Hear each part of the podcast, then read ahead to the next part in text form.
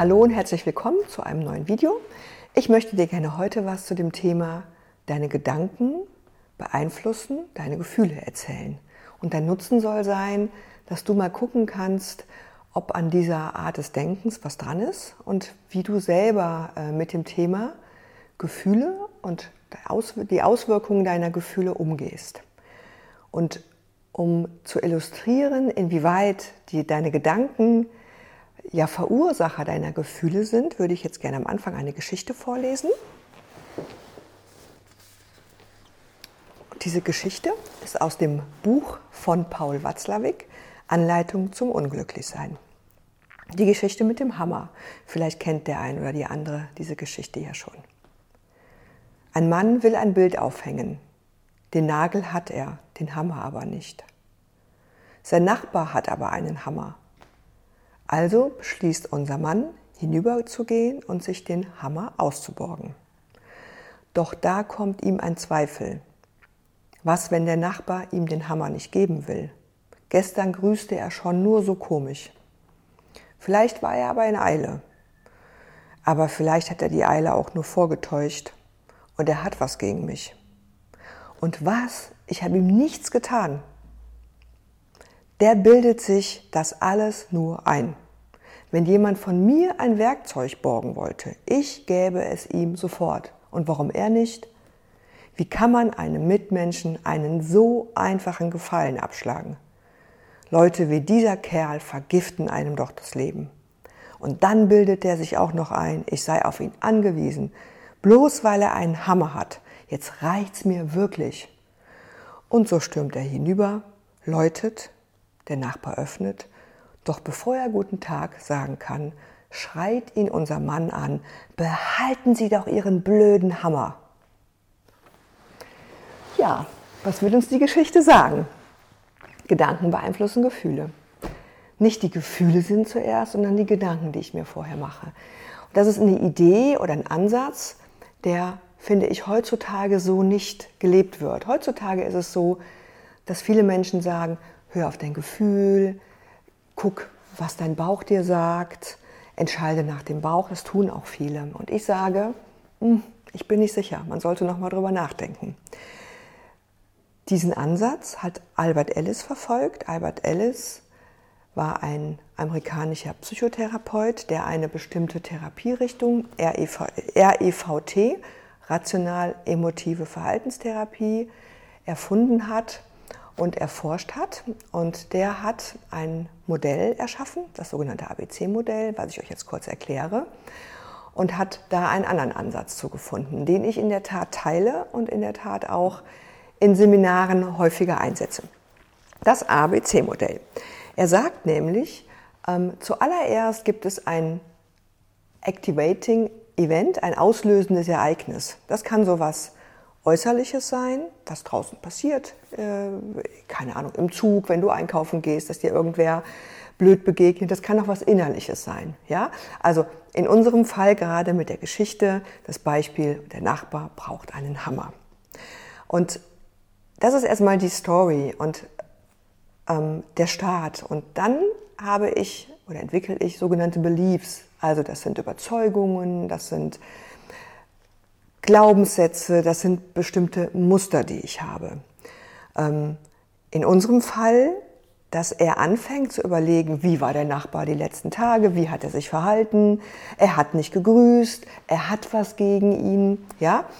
Ähm, und in der Folge dieser Gedanken entstehen dann ähm, Konsequenzen. B heißt Beliefs, also was sind meine Überzeugungen, was sind meine Bewertungen, was sind die Verhaltensmuster, was sind meine Lebensregeln oder Glaubenssätze. Und da fängt es an, äh, interessant zu werden. Es ist nämlich so, dass sich da die Spreu vom Weizen trennt. Und zwar kann ich auf Situationen rationale, logische Überzeugungen entwickeln oder haben und irrationale Überzeugungen entwickeln. In unserer Geschichte eindeutig extrem irrational. Aus seinen Gedanken daraus äh, zu machen, dass der Nachbar was gegen einen hat, nur weil er vielleicht nicht gegrüßt hat, ist eine komplett irrationale Überzeugung. Ähm, Albert Ellis sagt, dass es ähm, viele Menschen gibt, die in der Tat irrationale Überzeugungen angeboren haben, aber die Tendenz ist angeboren. Ehrlicherweise bei mir auch. ertappe ich mich immer wieder, dass ich äh, relativ schnell in meinen Gedanken mich verstricke und in so einen Katastrophenmodus komme. Und oh Gott, oh Gott, was könnte der jetzt denken, was könnte jetzt daraus wieder passieren? Oder also global galaktische Katastrophenszenarien ausmale, mir ausmale. Das führt immer in unserer Beziehung zu lustigen Geschichten, die Uwe dann äh, ja nochmal auf die Spitze treibt mit, seinen, mit seiner Fähigkeit, daraus Stories zu machen. So, und die Unterscheidung irrationale Bewertungen und Überzeugungen und rationale Überzeugungen, das macht praktisch den Unterschied zu C, nämlich den Consequences. Was mache ich denn daraus? Also entwickle ich gesunde Emotionen, gesunde Gefühle? Habe ich ein gutes Bauchgefühl zu Situationen? Oder habe ich ungesunde Emotionen, ja? Das kann sowas sein wie dann Ärger, mich irgendwas in was reinsteigen, reinsteigern, Katastrophengedanken, Panik, ja? Das passt ganz gut so zu Krisenzeiten. Denk nur an die äh, Corona-Zeit, wo die Gefahr besteht, aus dem, was passiert, wenn man keine Kontrolle mehr hat, sehr ungute Überzeugungsmuster zu entwickeln, ja, und diesen, diesen Katastrophengedanken weiterzuspinnen, ja, obwohl keiner weiß, was wird passieren. Und es besteht die Möglichkeit, dass die Dinge auch gut ausgehen. Die Aufgabe ist zu gucken, an welchen Stellen sind meine irrationalen Überzeugungen verantwortlich dafür, dass ich ungute Emotionen entwickle.